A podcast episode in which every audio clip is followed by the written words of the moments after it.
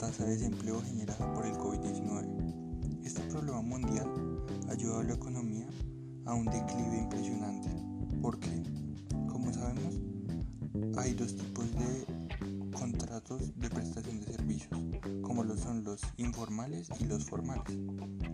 Pero mucha gente eh, cuenta con muchos contratos informales. Esto beneficia nada a la sociedad en estos casos con la crisis que estamos viviendo hoy en día del COVID-19. ¿Por qué? Porque esta gente no cuenta con su seguro médico, su pensión, ni cesantías ni subsidios. Obviamente ellos de su mismo trabajo tienen que pagar estos beneficios para así tener una vida justa. Bueno, ya hablando un poco más en específico, uno de los sectores Latinoamérica, ya que más del 50% de los trabajadores se desempeñan en los sectores más expuestos como lo son el comercio y los servicios. Esto quiere decir que los países que tengan una alta tasa de informalidad laboral tendrán que afrontar retos en materia económica, social y política.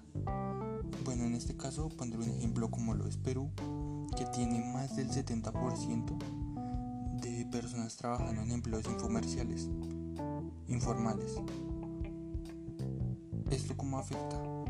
Afecta de gran manera ya que la mayoría de ellos tienen que ir a sus trabajos presencialmente, la mayoría no tiene opción de tener una técnica virtual para sustentar, entonces esto obviamente va a generar muchísima pobreza, eh, desigualdad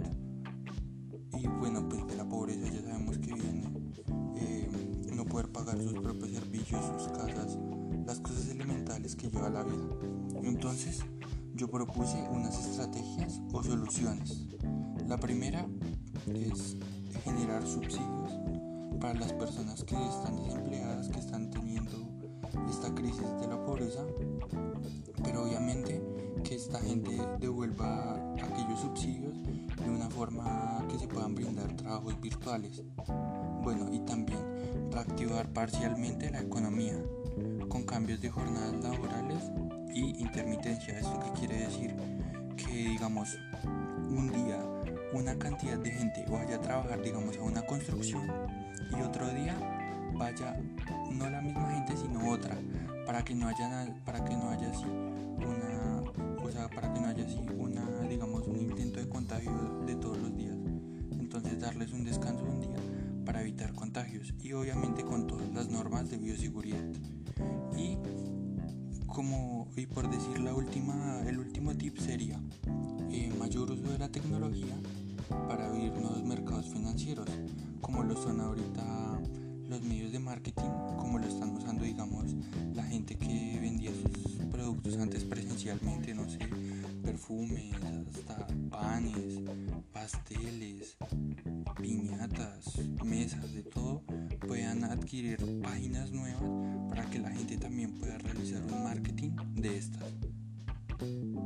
Y pues esas son mis, mis posibles soluciones de este conflicto, además de pues obviamente la espera y pues, y pues las medidas de bioseguridad que hay que concientizar a toda la gente de tomar medidas justas.